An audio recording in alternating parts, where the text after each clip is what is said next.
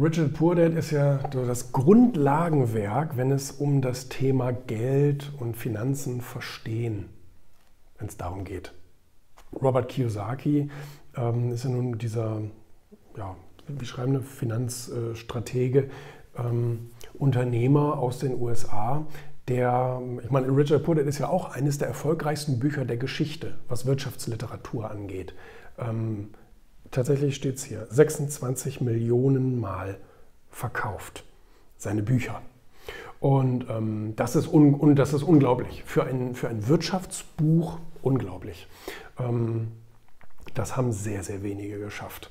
Und was ich großartig finde, und ich habe es mit 18 gelesen, es war, soweit ich weiß, mein erstes Buch. Es kann auch sein, dass wie man Freunde gewinnt mein erstes Buch war, aber ich kann es nicht mehr genau sagen, aber ich glaube, Rich Dad Poor Dad war mein erstes Buch, was ich so in der Erfolgsliteratur gelesen habe. Ne? Jahre zuvor hatte ich in der Schule mal irgendeinen Scheiß gelesen, musste ich ja, ähm, und äh, habe seitdem gedacht, lesen ist nichts für mich, aber das Ding, das hat mir sozusagen die Augen geöffnet. Bis heute habe ich bestimmt 1500 Bücher über Erfolg und so weiter gelesen, aber das hier war das erste, soweit ich mich erinnere.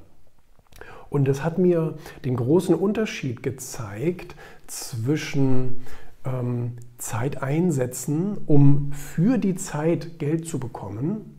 Also man verkauft seine Zeit und bekommt einen Gegenwert in Geld zurück.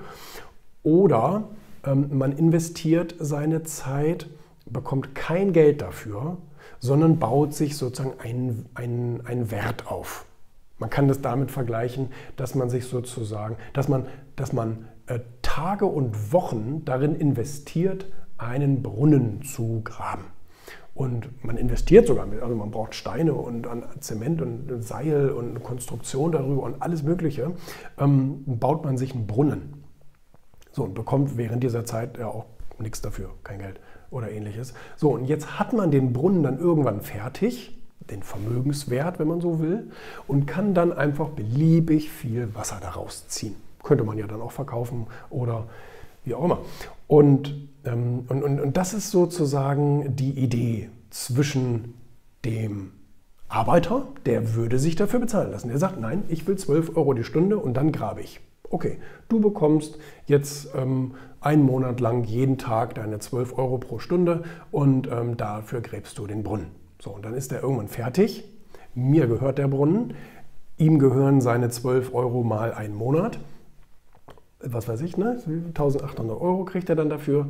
So, und dann habe ich meinen Brunnen und, ähm, und dafür bekomme ich aber auch den Rest dieser Lebzeit sozusagen das Ergebnis aus diesem Brunnen. Was natürlich viel, viel mehr ist als der, der den zwar gebaut hat, aber nur 1800 Euro dafür bekommen hat. Und das ist der riesengroße Unterschied, schreibt er ebenso, zwischen dem linken Einkommensquadranten und dem rechten Einkommensquadranten. Also die Leute, die ihre Zeit verkaufen, also limitiert, auch dann letztendlich in ihrem Einkommen sind, weil, weil wir ja nur maximal, ich sag mal, 19 Stunden am Tag verkaufen könnten. Den Rest musst du schlafen. Und ähm, und dadurch limitierst du ja dein Einkommen, weil du pro Stunde so und so viel kriegst, kannst du ein bisschen erhöhen, aber du bist immer gedeckelt. Du kannst nicht multiplizieren, du kannst nur deine Zeit, deine, deine Stundeneinheiten verkaufen. Und, ähm, und dann hat er die rechte Seite, die Unternehmer und die Investoren, wo man eben nicht mehr für Zeit bezahlt wird sondern man wird nur noch für die Ergebnisse bezahlt, die man geschaffen hat, die man aufgebaut hat, die Vermögenswerte, die man aufgebaut hat. Das können ein Unternehmen sein, das kann auch ein Buch sein, was du schreibst und dann 26 Millionen Mal ständig wieder weiterverkauft wird und du jeden Monat einen Scheck bekommst, weil sich schon wieder neue Bücher verkauft haben. Ähm, Seit einigen Jahren kenne ich das ja im ganz Kleinen sozusagen, dass ich dann immer äh, Schecks oder Abrechnungen bekomme und die dann überwiesen werden aus dem Inland und aus dem Ausland für die Bücher, die von mir verkauft wurden. Das ist schon witzig. Und Künstler, die Musiker, ähm, die, die eine CD machen, ist ja genauso. Ne? Also die nehmen die CD einmal auf, zwei, drei Monate im Studio, arbeiten hart dran und dann wird das Ding, wie im Falle von Elvis Presley oder wie auch immer, äh, Jahrzehnte und wie auch immer verkauft. Und du kriegst immer wieder deine Tantiemen, weil du das Werk geschaffen hast und dir gehört der Vermögenswert. Michael Jackson ist ja bekanntlich, haben wir ja im Erfolgmagazin auch geschrieben, darüber berichtet, der erfolgreichste tote Musiker. der am meisten Geld verdient, obwohl er tot ist. Ähm, weil er eben diese Vermögenswerte, die er da geschaffen hat, weil die immer rauf und runter weitergespielt werden. Und ähm, das ist also spannend. Und wie gesagt, das kann man mit Unternehmen machen. Ähm, dann dann gibt es ähm, Online-Businesses, MLM und es gibt ja alles Mögliche, womit man solche Geschäftsmodelle aufbauen kann. Und ähm, das hat mir tatsächlich damals extrem die Augen geöffnet, zu sagen, okay, ich gehe lieber den langfristigeren Weg, verdiene lieber jetzt wenig, baue mir dadurch Vermögenswerte auf und kann davon dann im Endweg äh, profitieren und ähm, muss dann nicht mehr dafür arbeiten, sozusagen, in Anführungsstrichen. Und ähm, das ist schon sehr, sehr geil. Tolles, tolles Buch, Richard Poor